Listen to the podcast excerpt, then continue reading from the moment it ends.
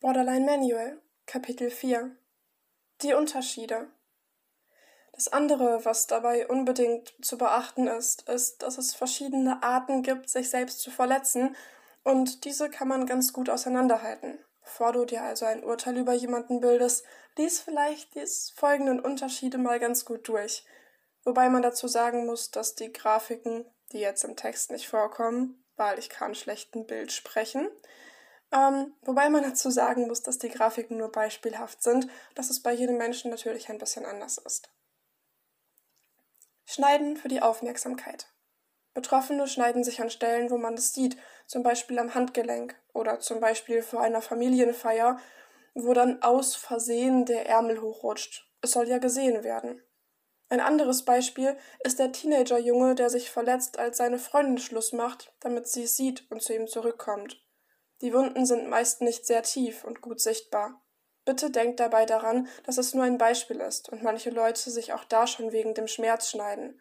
Es ist oft besonders am Anfang so, dass man sich noch nicht traut, tiefer zu schneiden oder dass es einem schon ausreicht,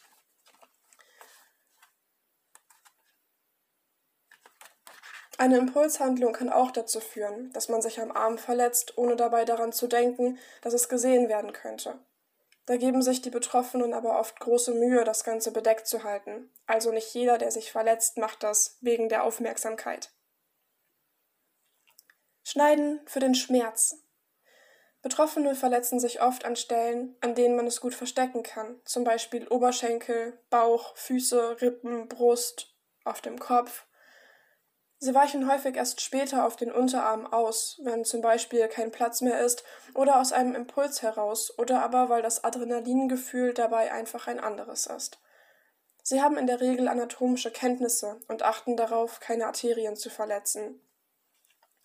Kommentar des Autors Aber wo die ganzen kleinen Arteriolen herlaufen, kann sich doch keiner merken. Kommentar Ende. Wenn du dir nicht sicher bist, frag einfach, was die Person tun würde, wenn die Person zu tief schneidet. Vermutlich würde die Person einen Arzt oder Freunde anrufen, Hilfe suchen, Angst bekommen oder ähnliches. Übrigens, Heilungsrituale gehören meistens dazu. Betroffene haben oft Verbandszeug und Salben zur Wundversorgung da. In der Regel werden die Schnitte irgendwann tiefer, je länger man das Ganze macht. Die Orte sind vielfältig und können sich über den ganzen Körper verteilen. Das Bild, was ich dazu gepackt habe, dient also auch nur der Veranschaulichung. Auch tiefere Wunden können noch nur für den Schmerz sein. Schneiden mit suizidalen Absichten. Die Schnitte sind in der Regel an Stellen, wo wichtige Blutgefäße sind. Dafür sind es wenige, aber tiefe. Betroffene wirken eher apathisch. Sie haben oft schon vor dem Suizidversuch mit dem Leben abgeschlossen. Sie wissen, wo sie schneiden müssen und haben in der Regel anatomische Kenntnisse. Tipps für Angehörige. Ich verstehe, dass es ein beängstigendes Thema ist und dass man vieles davon nicht gut versteht, und trotzdem muss ich dich bitten, Verständnis zu haben. Versucht offen damit umzugehen, so dass die Betroffenen keine Angst haben müssen, euch um Hilfe zu bitten. Geht ohne Vorwürfe an das Thema ran und wie alles andere hier auch, nehmt es nicht persönlich. Es ist eine Krankheit und Schuldzuweisungen oder ein schlechtes Gewissen einreden ist hier echt unangemessen.